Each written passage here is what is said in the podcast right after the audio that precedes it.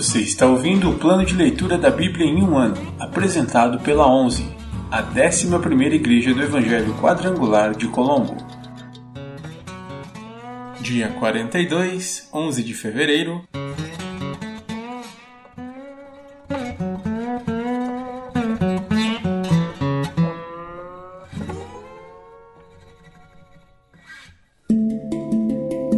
Novo Testamento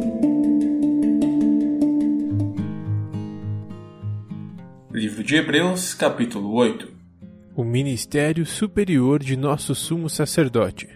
O mais importante é que temos um sumo sacerdote sentado no lugar de honra à direita do trono do Deus majestoso no céu. Ele ministra ali no verdadeiro tabernáculo, o santuário construído pelo Senhor e não por mãos humanas. E, visto que todo sumo sacerdote deve apresentar ofertas e sacrifícios, era necessário que esse sumo sacerdote também apresentasse uma oferta. Se ele estivesse aqui na terra, nem seria sacerdote, pois já existem sacerdotes que apresentam as ofertas exigidas pela lei. O serviço sacerdotal que eles realizam é apenas uma representação, uma sombra das coisas celestiais. Pois, quando Moisés se preparava para construir o tabernáculo, Deus o advertiu: Cuide para que tudo seja feito de acordo com o modelo que eu lhe mostrei aqui no monte. Agora, porém, Jesus, nosso sumo sacerdote, recebeu um ministério superior, pois ele é o mediador de uma aliança superior, baseada em promessas superiores. Se a primeira aliança fosse perfeita, não teria havido necessidade de outra para substituí-la. Mas, quando Deus viu que seu povo era culpado, disse: Está chegando o dia, diz o Senhor, em que farei uma nova aliança com o povo de Israel e de Judá. Não será como a aliança que fiz com seus antepassados, quando os tomei pela mão e os conduzi para fora da terra do Egito. Não permaneceram fiéis à minha aliança. Por isso lhes dei as costas, diz o Senhor. E esta é a nova aliança que farei com o povo de Israel depois daqueles dias, diz o Senhor. Porei minhas leis em sua mente e as escreverei em seu coração. Serei o seu Deus e eles serão o meu povo. E não será necessário ensinarem a seus vizinhos e a seus parentes, dizendo: Você precisa conhecer o Senhor, pois todos, desde o mais humilde até o mais importante, me conhecerão. E eu perdoarei sua maldade e nunca mais me lembrarei de seus pecados. Quando Deus fala de uma nova aliança, significa que tornou obsoleta a aliança anterior, e aquilo que se torna obsoleto e antiquado logo desaparece.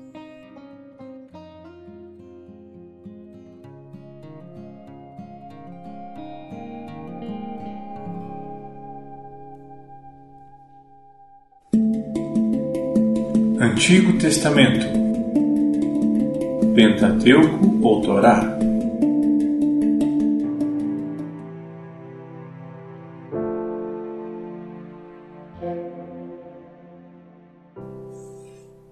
Livro de Êxodo, capítulo 5 Moisés e Arão falam com o Faraó. Depois disso, Moisés e Arão foram ver o Faraó e declararam: Assim diz o Senhor, o Deus de Israel: Deixe meu povo sair para celebrar uma festa em minha honra no deserto. Quem é o Senhor? retrucou o Faraó. Por que devo dar ouvidos a ele e deixar Israel sair? Não conheço o Senhor e não deixarei Israel sair. Então Arão e Moisés disseram: O Deus dos Hebreus se encontrou conosco. Portanto, deixe-nos fazer uma viagem de três dias ao deserto para oferecermos sacrifícios ao Senhor, nosso Deus. Do contrário, ele nos castigará com alguma praga ou pela espada. O rei do Egito respondeu: Moisés e Arão, por que distraem o povo de suas tarefas? Voltem ao trabalho. Olhem, há muitos do seu povo nesta terra e vocês os estão impedindo de trabalhar. O Faraó oprime Israel ainda mais. Naquele mesmo dia, o Faraó deu a seguinte ordem aos capatazes egípcios e aos supervisores israelitas: Não forneçam mais palha para o povo fazer tijolos. De agora em diante, eles mesmos devem juntá-la. No entanto, continuem a exigir que produzam a mesma quantidade de tijolos que antes. Não reduzam a cota. Eles são preguiçosos e, por isso, clamam: Deixe-nos sair para sacrificar ao nosso Deus. Aumentem a carga de trabalho deles e cobrem o cumprimento das tarefas. Isso os ensinará a não dar ouvidos a mentiras. Os capatazes e os supervisores saíram e informaram o povo. Assim diz o Faraó: Vocês não receberão mais palha. Saiam e juntem-na onde puderem encontrá-la. No entanto, continuarão a produzir a mesma quantidade de tijolos que antes. Então o povo se espalhou por toda a terra do Egito para juntar a palha que sobrava das colheitas. Enquanto isso, os capatazes egípcios continuavam a pressioná-los. Completem sua cota diária de tijolos como faziam quando nós lhe fornecíamos palha, e açoitavam os supervisores israelitas que haviam sido encarregados das equipes de trabalhadores. Por que não completaram as cotas nem ontem nem hoje? perguntavam. Então os supervisores israelitas foram suplicar ao Faraó: Por favor, não trate seus servos desse modo. Não recebemos palha. Mas os capatazes continuam a exigir: façam tijolos.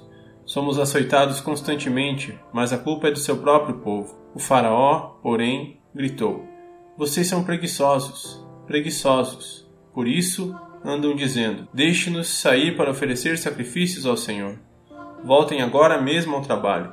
Não receberão palha, mas terão de produzir a mesma cota de tijolos. Quando os supervisores israelitas ouviram, vocês não poderão reduzir a quantidade de tijolos produzidos por dia. Perceberam que estavam em sérios apuros. Ao sair do palácio do Faraó, encontraram Moisés e Arão, que os esperavam do lado de fora. Eles disseram aos dois irmãos: O Senhor os julgue e os castigue por terem feito o Faraó e seus oficiais nos odiarem. Vocês colocaram uma espada na mão deles e lhes deram uma desculpa para nos matar. Moisés voltou ao Senhor e disse: Por que trouxeste toda essa desgraça sobre este povo, Senhor? Por que me enviaste? Desde que me apresentei ao Faraó como teu porta-voz, ele passou a tratar teu povo com ainda mais crueldade, e tu não fizeste coisa alguma para libertá-lo. Livro de Êxodo, capítulo 6 Promessas de libertação Então o Senhor disse a Moisés: Agora você verá o que vou fazer ao Faraó. Quando ele sentir o peso da minha mão forte, deixará o povo sair. Sim, pelo peso da minha mão forte fará o povo ir embora de sua terra. Deus também disse a Moisés: Eu sou Javé, o Senhor.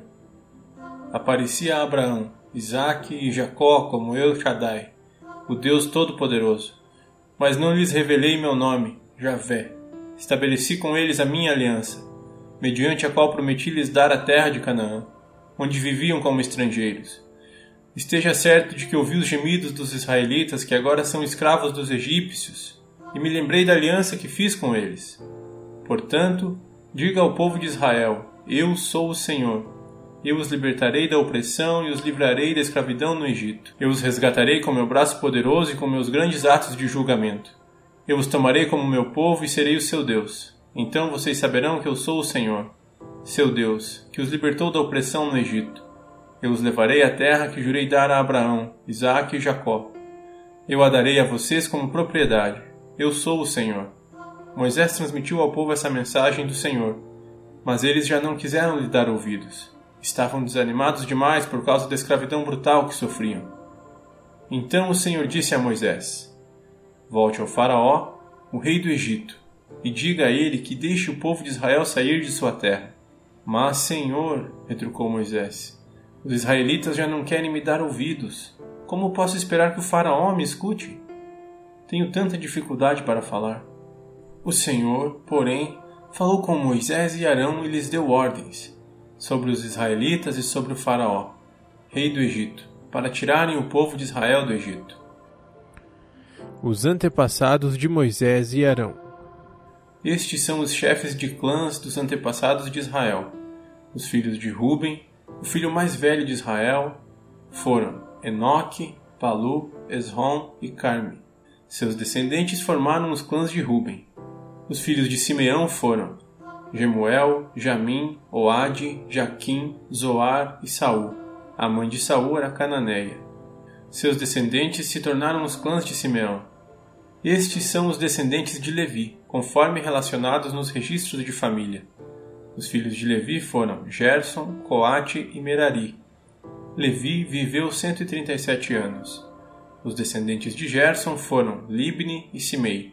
Cada um deles se tornou antepassado de um clã. Os descendentes de Coate foram Anrão, Izar, Hebron e Uziel. Coate viveu 133 anos. Os descendentes de Merari foram Mali e Muzi. Estes são os clãs dos levitas, conforme relacionados nos registros de família. Anrão se casou com Joquebede, irmã de seu pai, e ela deu à luz dois filhos, Arão e Moisés. Anrão viveu 137 anos. Os filhos de Izar foram Corá, Nefeg e Zicre. Os filhos de Uziel foram Misael, Eusafã e Citri. Arão se casou com Eliseba, filha de Aminadab e irmã de Naasson. Ela deu à luz seus filhos, Nadab, Abiú, Eleazar e Itamar. Os filhos de Corá foram Assir, Eucana e Abiasaf. Eleazar, filho de Arão, se casou com uma das filhas de Putiel, e ela deu à luz seu filho Finéias. Esses são os chefes dentre os antepassados das famílias levitas, relacionados de acordo com seus clãs. Foi a estes dois, Arão e Moisés, que o Senhor disse: Tirem os israelitas do Egito, organizados segundo seus clãs. Foram eles, Moisés e Arão, que se dirigiram ao Faraó, rei do Egito, para falar sobre a saída dos israelitas daquela terra. Quando o Senhor falou com Moisés na terra do Egito, disse-lhe: Eu sou o Senhor. Transmita ao Faraó, rei do Egito, tudo o que eu lhe disser. Contudo, Moisés questionou o Senhor e disse: Não posso fazer isso. Tenho tanta dificuldade para falar. Por que o Faraó me daria ouvidos?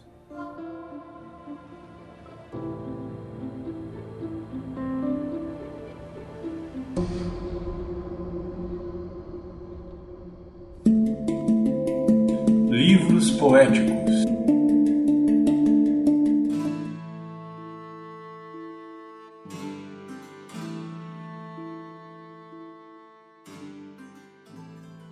de Provérbios, capítulo 1 A finalidade dos Provérbios. Estes são os Provérbios de Salomão, filho de Davi, rei de Israel. Sua finalidade é ensinar sabedoria e disciplina às pessoas e ajudá-las a compreender as instruções dos sábios. Sua finalidade é ensinar-lhes uma vida disciplinada e bem-sucedida e ajudá-las a fazer o que é certo, justo e imparcial. Estes provérbios darão juízo aos ingênuos e conhecimento e discernimento aos jovens.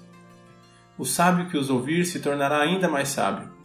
Quem tem entendimento receberá orientação ao examinar o significado destes provérbios e parábolas, das palavras dos sábios e seus enigmas. O temor do Senhor é o princípio do conhecimento, mas os tolos desprezam a sabedoria e a disciplina. O conselho de um pai adquira sabedoria. Meu filho, preste atenção à correção de seu pai e não deixe de lado a instrução de sua mãe. O que aprender com ele será coroa de graça em sua cabeça e colar de honra em seu pescoço. Meu filho, se pecadores quiserem seduzi-lo, não permita que isso aconteça. Talvez lhe digam: Venha conosco, vamos nos esconder e matar alguém. Armaremos emboscada contra inocentes, só para passar o tempo Vamos engoli-los vivos como a sepultura. Vamos engoli-los inteiros, como os que descem a cova. Encontraremos todo tipo de riquezas e encheremos nossas casas com tudo que roubarmos. Venha, junte-se a nós. Dividiremos igualmente os despojos. Meu filho, não vá com eles. Afaste-se de seus caminhos. Eles correm para fazer o mal. Apressam-se em derramar sangue. Se um pássaro vê alguém montar a armadilha, sabe que não deve se aproximar. Eles, porém, armam emboscadas para si mesmos, tentam acabar com a própria vida. Esse é o destino de todos os gananciosos. Sua própria cobiça os destrói. A sabedoria grita nas ruas. A sabedoria grita nas ruas e levanta a voz na praça pública. Sim, proclama nas avenidas e anuncia em frente à porta da cidade. Até quando vocês, ingênuos, insistirão em sua ingenuidade? Até quando vocês, zombadores, terão prazer na zombaria? Até quando vocês, tolos, detestarão o conhecimento? Venham e ouçam minhas advertências. Abrirei meu coração para vocês e os tornarei sábios. Muitas vezes eu os chamei, mas não quiseram vir. Estendi-lhes a mão, mas não me deram atenção. Desprezaram meu conselho e rejeitaram minha repreensão. Por isso, Rirei quando estiverem em dificuldades. Zombarei quando estiverem em apuros. Quando a calamidade lhes sobrevier como a tempestade, e a desgraça os envolver como furacão, e a angústia e a aflição os dominarem. Quando clamarem por socorro, não responderei. Ainda que me procurem, não me encontrarão, porque detestaram o conhecimento e escolheram não temer o Senhor. Rejeitaram meu conselho e ignoraram minha repreensão. Portanto, comerão os frutos amargos de seu estilo de vida e engasgarão em suas próprias intrigas, pois os ingênuos se afastam de mim e rumam para a morte. Os tolos são destruídos por sua própria acomodação. Os que me ouvem, porém, viverão em paz, tranquilos e sem temer o mal.